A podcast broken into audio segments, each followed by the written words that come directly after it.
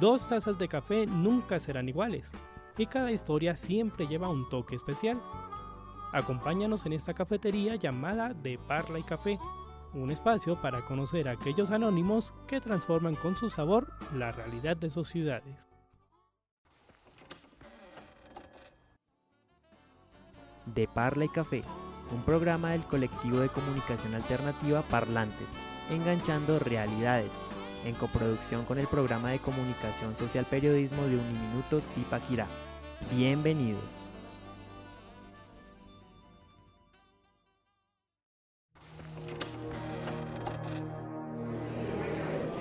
Hola, ¿qué tal? Bienvenidos una vez más a este su programa de Parla y Café. Nuevamente aquí con una mesa de trabajo increíble, maravillosa como todos los programas que tenemos. Y en este momento estamos con Duan. Bienvenido Duan a los micrófonos de Parla y Café nuevamente. Hola, ¿qué tal a todos? Encantado de regresar en esta hermosa y bella ocasión. Real recordar tiempos los cuales no viví, pero son muy sonados incluso en la era actual. ¿Qué tal? Pues todo muy bien, la verdad. Excelente, excelente, Duan. Bienvenido nuevamente. Mm, También tenemos por aquí a Juliana nuevamente. Bienvenida, Juliana. Ya se, ya se les extrañaba a ustedes también por aquí en De Parla y Café. ¿Cómo están? Hola, hola, hola, ¿cómo van? Bueno, pues nosotros también los extrañamos muchísimo. Muy emocionada de, de poder tocar este grandioso tema. Excelente, Juliana. Eh, bienvenidos nuevamente a nuestros oyentes también. Conéctense desde ya porque vamos a tener un tema muy interesante el día de hoy, así como lo comentaba Duan. Vamos a recordar con nostalgia aquellas épocas de quizá nuestros padres, nuestros abuelos y un contexto también muy diferente al que, al que vemos actualmente. Entonces, conectados desde ya y vamos a nuestra primera sección. ¿Por dónde inician los planes con amigos? Con una idea de lo que se quiere hacer. Conoce el menú de nuestro equipo. Bueno, Juliana, entonces cuéntanos de qué vamos a hablar el día de hoy. Cuéntale un poco a nuestros oyentes qué tema vamos a tocar, de qué vamos a hablar en general. Claro que sí, Juanma. Bueno, pues el tema del día de hoy son los queridísimos ochentas. Y pues el tema que vamos a tocar principalmente en este gran episodio es sobre su cultura, sus movimientos sociales y claramente sobre su música. Y un, digamos que una época de muchos cambios, ¿no? Representó demasiados cambios para la humanidad, para nuestra sociedad como la conocíamos en ese entonces, porque también fue un tema de muchos cambios en la parte política, social, económica.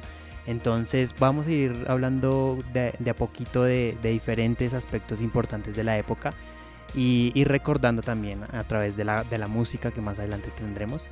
Entonces, bueno, vamos a irnos a nuestra siguiente sección. Si te gusta conocer a alguien por cómo conversa, entonces disfrutarás de lo que tiene que decir la parla de. Bueno, mesa de trabajo. Yo quiero que iniciemos esta conversación hablando de esos elementos que quizá ustedes en algún momento quizá tuvieron por herencia de sus padres de alguna manera y que nos recuerdan justamente esa época de los 80, que fue, fueron épocas eh, que vivieron, en la, en la cual vivieron nuestros padres, muchos de nuestros padres y también nuestros abuelos. Entonces yo quiero preguntarles a ustedes qué objeto tienen en la casa que les recuerde esa época ochentera que de pronto sus padres les, les han hablado en algún momento. Bueno, pues en la actualidad no cuento con este objeto, pero siempre me acordaré que tenía una bicicleta que mi papi tenía cuando él era pequeño, en sus años dorados, como dice él. Y también recuerdo que él aparece en muchas fotos con su bicicleta y junto con sus hermanos y todo. Y también me pareció muy curioso que en esa época no era como ahora que uno anda con las rodilleras, que las coderas, que no sé qué, que el casco para evitar lesiones, ya que pues en esa época no existía. Era como, bueno, aprenda. Adiós. Sí, por tu lado, Juliana. Bueno, por mi lado, pues sí me acuerdo de muchas cosas. Una principalmente que nunca se me olvidar es como el primer computador de mesa que tuvimos. Ese ordenador gigante, como jugamos con mi hermano cuando le instalan los jueguitos que habían. Uh, los juegos de mesa, Tetris, que fue muy polémico en esa historia, sí. en esa época. Ah, actualmente en mi casa, así como esa época, con los CDs, con las canciones, los libros que tenía mi mamá, los documentos de ella de la universidad, de las investigaciones que hacía y pues todas esas cosas. Sí, yo me acuerdo que también, por ejemplo, uf, es que yo sí recuerdo que tengo como en, mem- en mente o en memoria varios elementos así de esa época. De hecho, haciendo la investigación eh, previa para el programa, me di cuenta que tenía más objetos de los que, de los que yo imaginaba que eh, eran de esa época. Por ejemplo, estaban los discos de vinilo, los grandotes, y me acuerdo que yo alcancé a jugar con uno de esos cuando pequeño y no sabía como la importancia o el, o el, digamos que el valor simbólico que iba a tener ahorita en nuestra época y pues desafortunadamente resultó dañado. Entonces, por ejemplo, el tema del el cubo Rubik también, que, que fue en su momento un gran auge. Em, también me acuerdo que, que lo utilicé en la infancia. El tema de los videojuegos también, el, el Pac-Man, que también fue muy icónico en esa época. Entonces son como todos esos elementos que también, o sea, aunque uno no vivió esa época, em, también de cierta manera uno ve cierto, ciertos, digamos, documentales de esa época y quisiera uno también como haber experimentado en esa época qué tal hubiera sido en ese entonces, pues, hacer parte de esos contextos, ¿no? Entonces es muy interesante y también em, de cierta manera que el, por, ejemplo por la parte cultural también eh, evidenciamos grandes cambios y grandes avances en esa época. Por ejemplo, el tema de la música, eh, grandes artistas que en su momento pues no fueron tan eh, reconocidos, pero que con el tiempo sus canciones fueron eh, haciendo un eco mucho más allá de todas estas propuestas que de cierta manera lo hablábamos con Duan detrás de micrófono, ¿cierto Duan? Obvio, obvio, sí, obvio, sí. Y era el tema de mm, justamente los artistas, que en, la, en esas épocas pues también había muchas dictaduras, bueno, todo el tema social y los artistas que sacaban sus canciones, muchas de las letras pues hablaban justamente de, mm, de revolución, de cambios en, en el sistema. Pues más que nada, pues yo no sé realmente cómo fue años 80 Europa o Estados Unidos vivir la era del rock, por más documentales que uno vea, pues creo que uno no se lo llega a imaginar.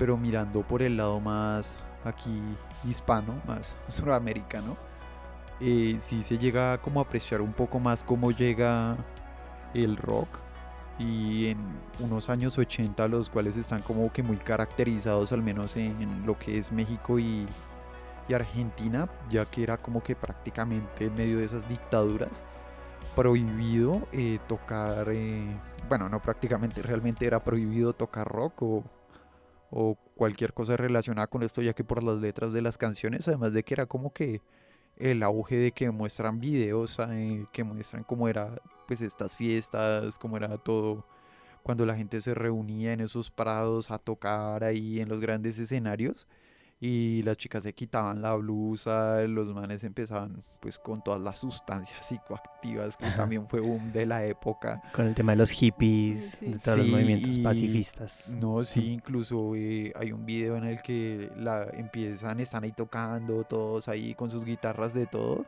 y cerca como de donde estaba celebrándose pues todo este festejo, todo este evento, había como que un río en Argentina, lógicamente. Y que y la gente empezó a quitarse la ropa e irse para el río a bañarse y, Really?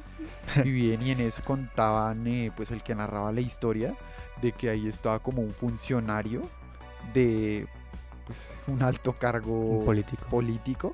Entonces dijo como, hey, o sea, si esta gente llega a hacer algo, este gobierno se jode. Mm, sí. Entonces intentaron pararlo a lo que daba, pero no les, no les sirvió, la verdad. Claro, empezaron a ver la, la amenaza de los movimientos sociales que en esa época Sí. surgían. También para complementar el tema de la música, em, pues justamente los géneros más fuertes y más marcados de la época fue el tema del rock, el pop, el hip hop y la música electrónica. Por ejemplo, para el tema del hip hop me acuerdo que se usaban, no sé si ustedes recuerdan, las personas llevaban sus grabadoras enormes en el brazo y constantemente iban por las calles escuchando la música y de un momento a otro se reunían con su grupo de amigos en la calle y se ponían a bailar al, ritmo de las, de, las, de las canciones que pues justamente salían de las mega grabadoras que tenían en esa época. Entonces era muy curioso también ver cómo eh, ese tipo de culturas se fueron formando a partir de diferentes necesidades o diferentes eh, hobbies que surgían en común con cada grupo que allí pues participaba. Algunos de los artistas más populares de la década fueron justamente lo que es Michael Jackson, Madonna, Prince, U2, Guns N' Roses y Bon Jovi, entre otros claramente. Pero digamos que estos marcaron mucho la época también por sus letras y por lo que fue un impacto en la cultura pop de esa época. Además de que siento que en esa época era como que súper revolucionario la imagen que ellos representaban, ¿no? Porque, o sea, mirando el registro de los años atrás, era como que más normal la gente así súper bien colocada, corbata, camisa, bien arreglados, la gente pues con su postura, todos así, 10 de 10 y llegan estos personajes con su cabello largo, eh, sus peinados ya muy extravagantes, su ropa como que muy característica. Nomás si uno mira lo que fue Michael Jackson o Guns N' Roses, son imágenes de personas o incluso Madonna que es gente que uno se lo graba y de la mente no puede salir porque es como que una imagen brutal. Bueno, y también algo para representar con la Duan, sí es muy característico en esa época lo que eran los pantalones de bota y para las mujeres esos peinados que se hacían el permanente, el rizado permanente y eso era como que el, el cabello muy extravagante, la ropa, la actitud. Y a raíz de lo mismo, de que pues por la influencia de estos nuevos cantantes, esta nueva innovación que tenían en ese momento. Claro, y es que fue una época también que como que rompió esquemas tradicionales que venían de épocas atrás y en el tema de la moda justamente em, fue una moda como tú, lo, como tú lo dices Juliana, muy llamativa y colorida. De hecho, entre las prendas principales que se usaban en esa época estaban los pantalones vaqueros rotos, las sombreras, las chaquetas de cuero y el pelo cardado, que eran muy populares en esa época. También, por ejemplo, los accesorios incluían gafas de sol grandes, relojes de pulsera y cinturones anchos. Digamos que esta época como que la, misma sociedad quiso exagerar un poco en cuanto a la moda para también darle como ese sello disruptivo a lo que era la sociedad que conocían en esa época.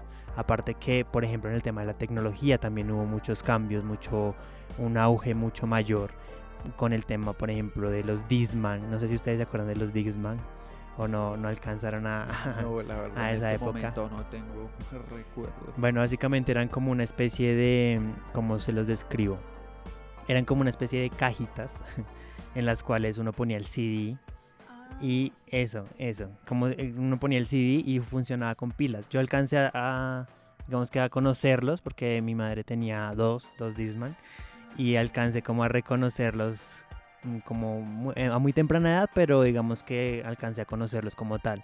O también, por ejemplo, el tema de los, de los, ¿cómo se llamaban estos? Los disquet, que son los, los abuelos de los CDs.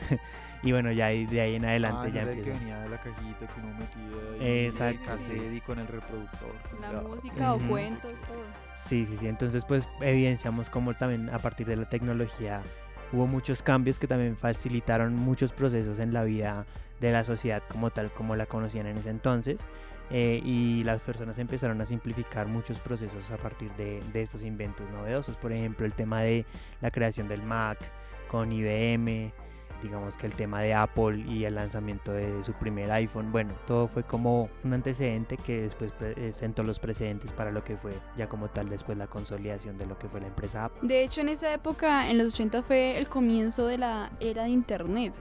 Y con esto también con lo que decía Juanma y los videojuegos. Y uno muy reconocido en esa época, era Pac-Man y Tetris. Y un dato interesante de Pac-Man es que Pac-Man fue creado por una empresa japonesa en el cual quería con su juego poder llamar, como poder atrapar a las mujeres. Y el dato interesante de Tetris es que fue un juego muy innovador en esa época y también así como lanzarlo como extra, un, un astronauta llevó un juego de Tetris a una misión. Y de hecho dicen que fue como literalmente el primer juego que fue jugado en el espacio. Entonces, ahí. Qué loco eso. y muy interesante también porque, por ejemplo, lo que tú comentas de Pac-Man. em, Pac-Man justamente tuvo mucha polémica por lo que tú comentabas de, de la persecución a las mujeres. Pero también posteriormente los creadores lanzaron una versión femenina de Pac-Man. Entonces fue como para equilibrar esas de pronto polémicas.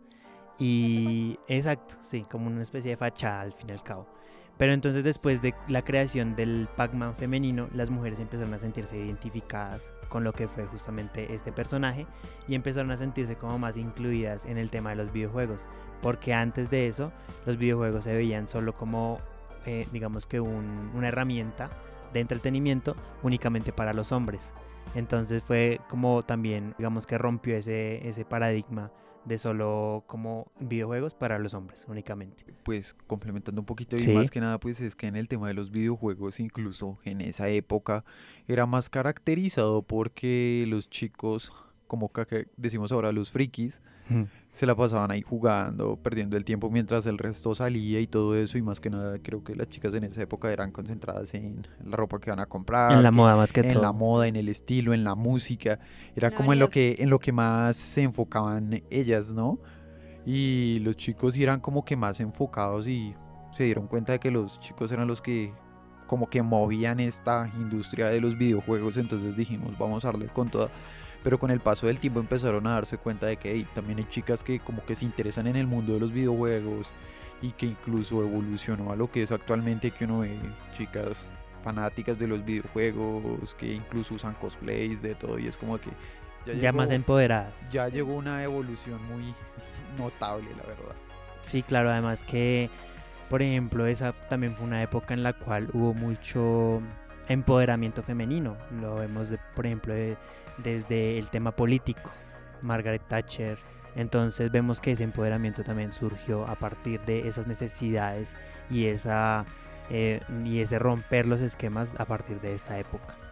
Entonces, pues eh, ahora hablemos un poco, chicos, de los movimientos que surgieron en esa época, porque también tenemos muchos movimientos, como lo es, por ejemplo, el movimiento feminista. Quiero empezar con el movimiento feminista, que es lo que justamente hablamos a partir de, de estas líderes políticas. Y digamos que en este momento este movimiento surgió a partir de esa necesidad y de esa lucha por la igualdad de género, la justicia y el derecho, pues en ese entonces al aborto, entre otros temas.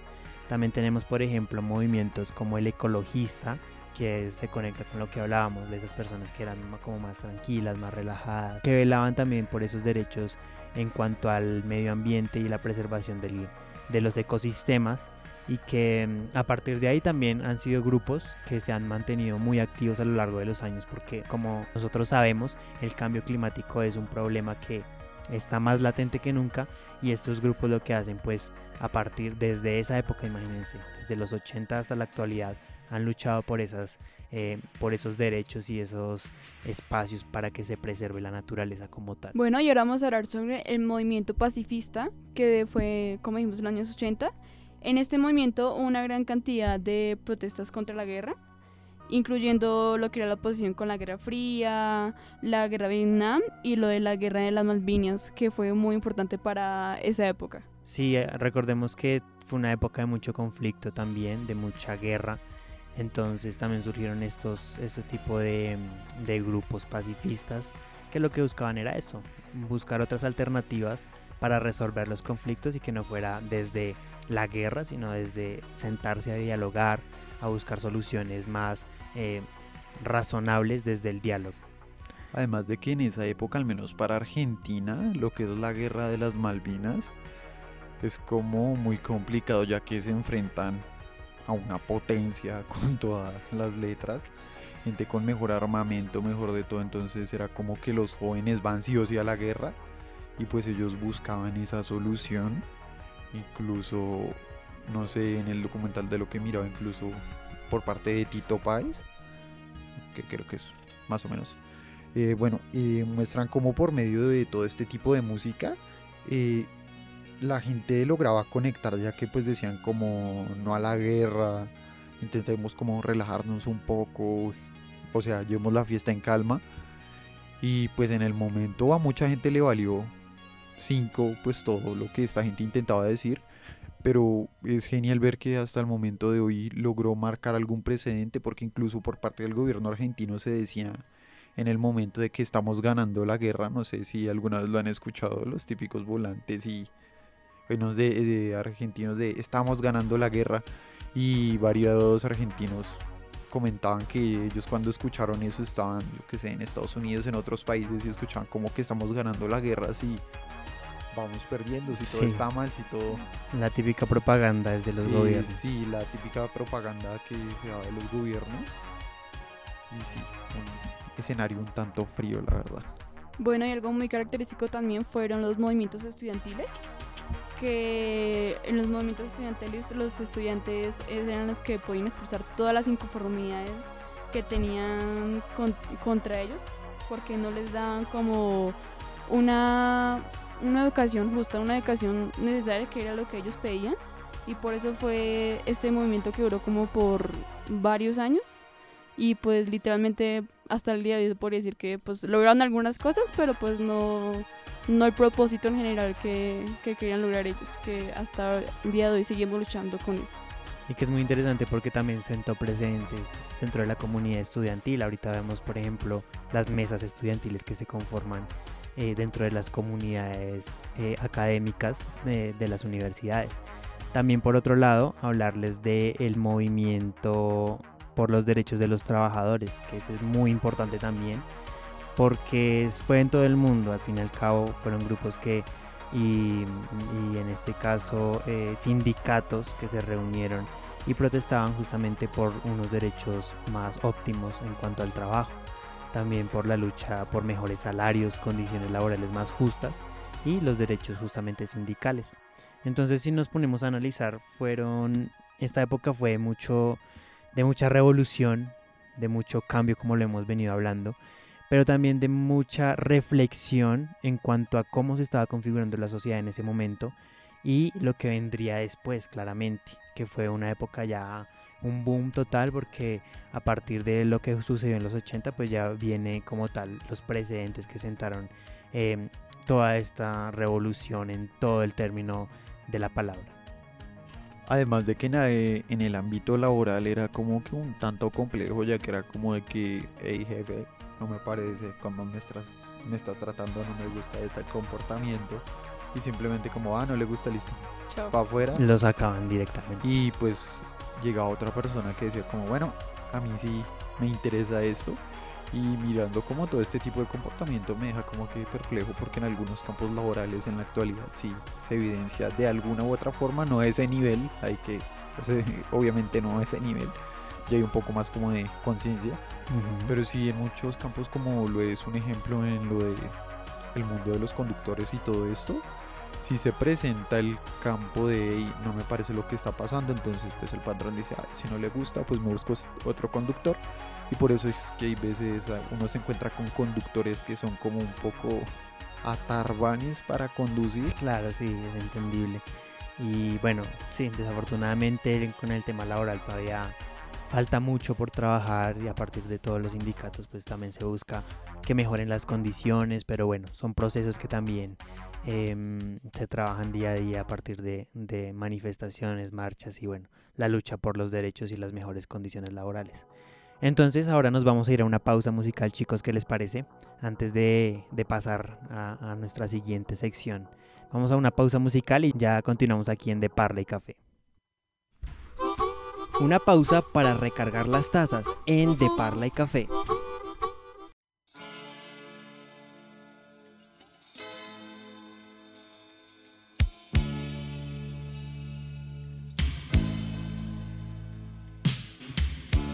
Estoy llorando en mi habitación. Todo se nubla a mi alrededor. Ella se fue con un niño pijo. Tiene un Ford Fiesta blanco y un jersey amarillo.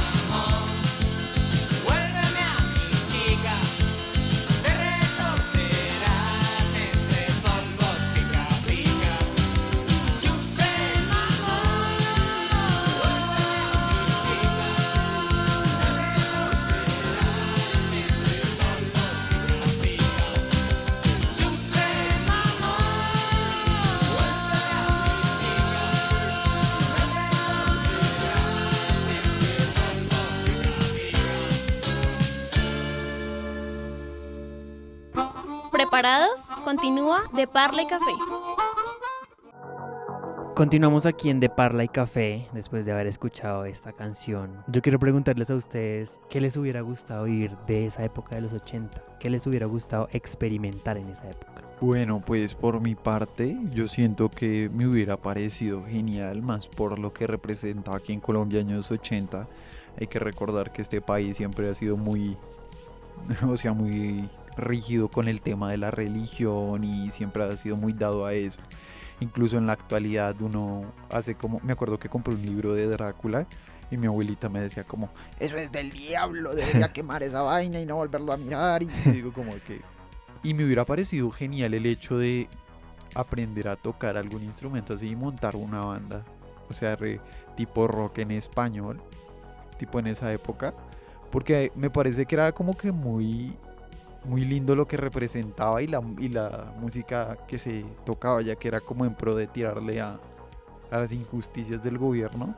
Y mucha de la letra era muy linda, la verdad. Un ejemplo, la hermosa canción que acabamos de escuchar, que es una canción divina, hermosa. Y con eso sigue tú, mi querida amiga Juli.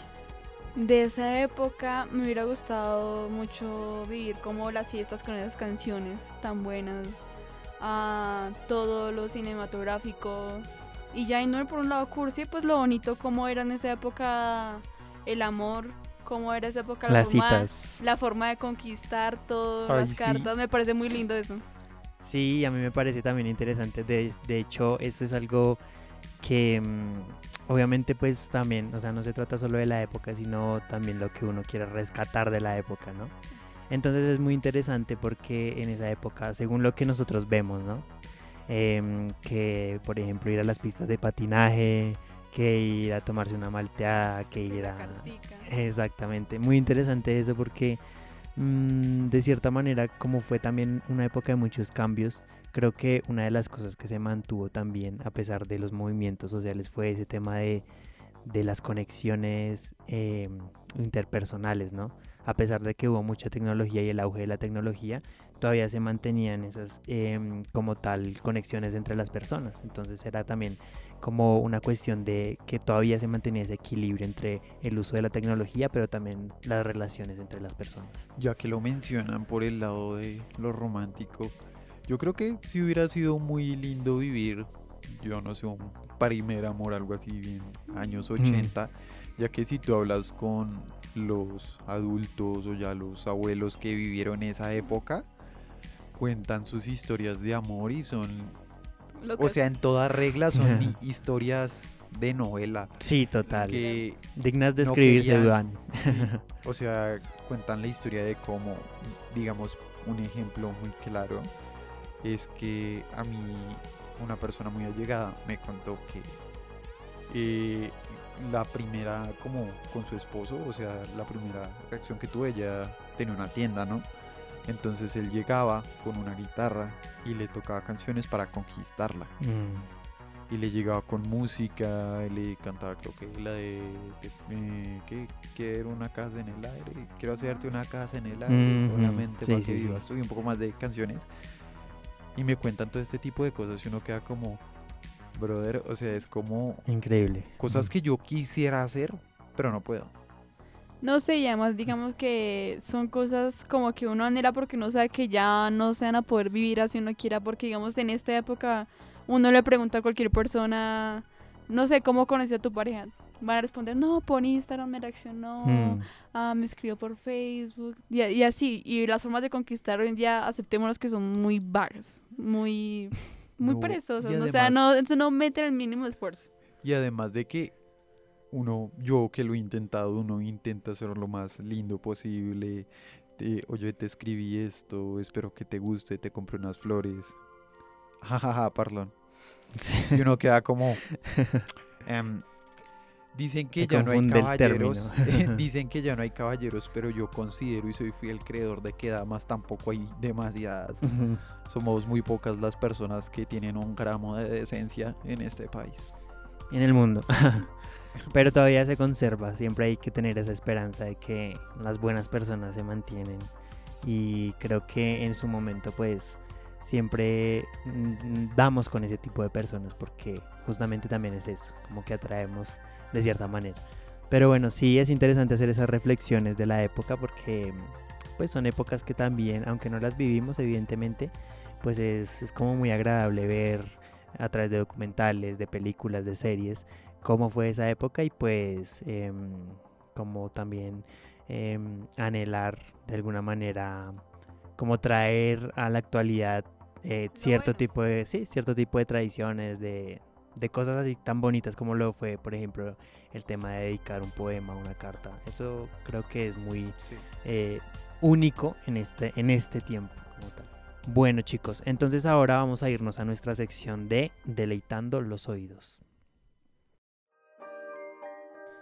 Conocer a alguien abarca varias cosas, incluyendo lo que escucha. Descúbrelo deleitando los oídos. Bueno, y entonces en esta sección de Deleitando los Oídos, Juliana, cuéntanos qué canción traemos para este momento.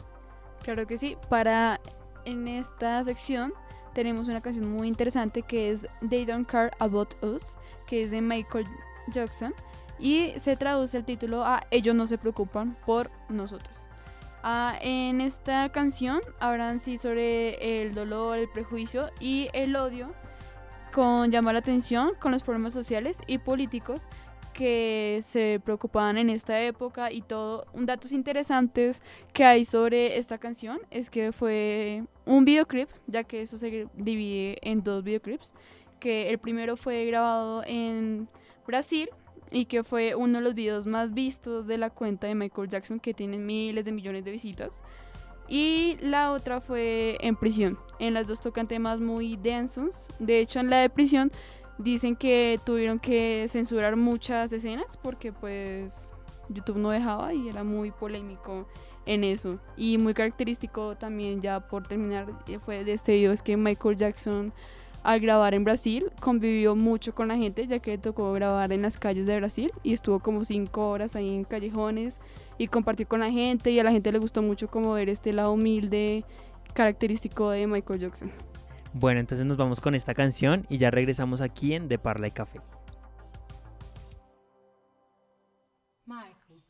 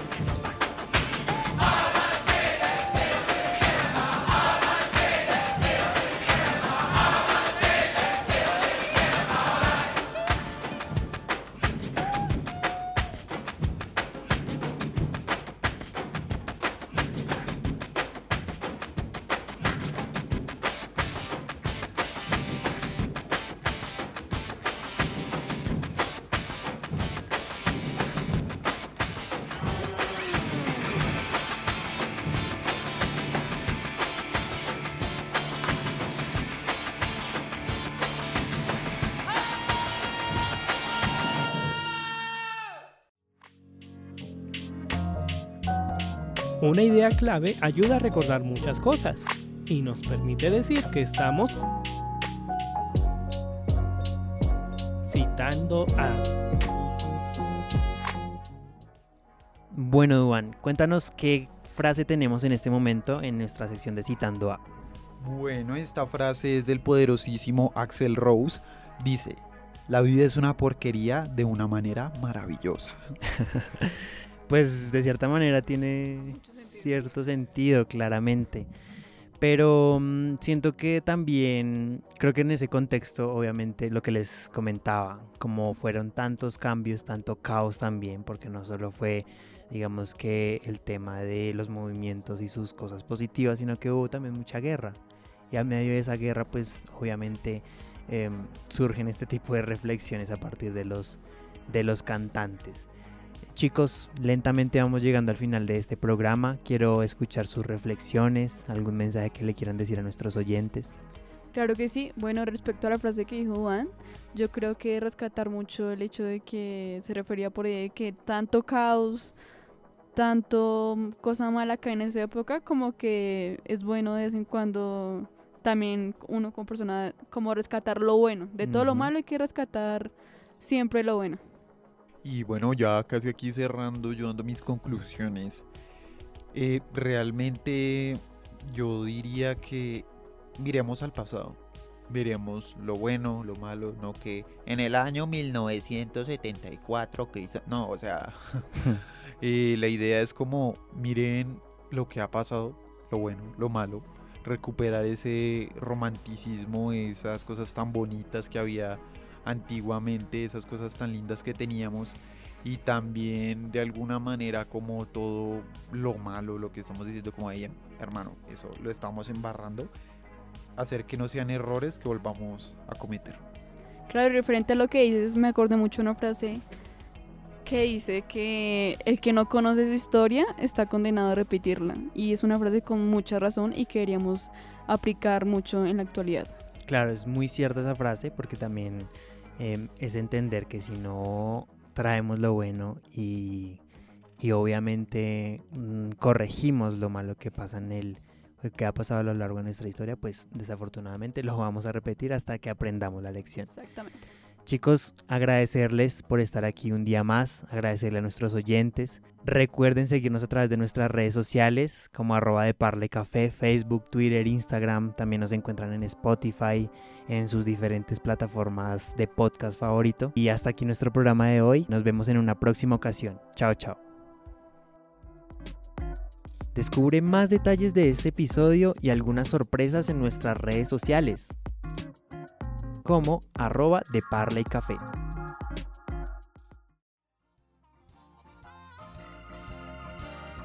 De Parley Café, un programa de parlantes, enganchando realidades, en alianza con el programa de comunicación social periodismo de Uniminuto Centro Regional Zipaquirá. Feliz café de la semana.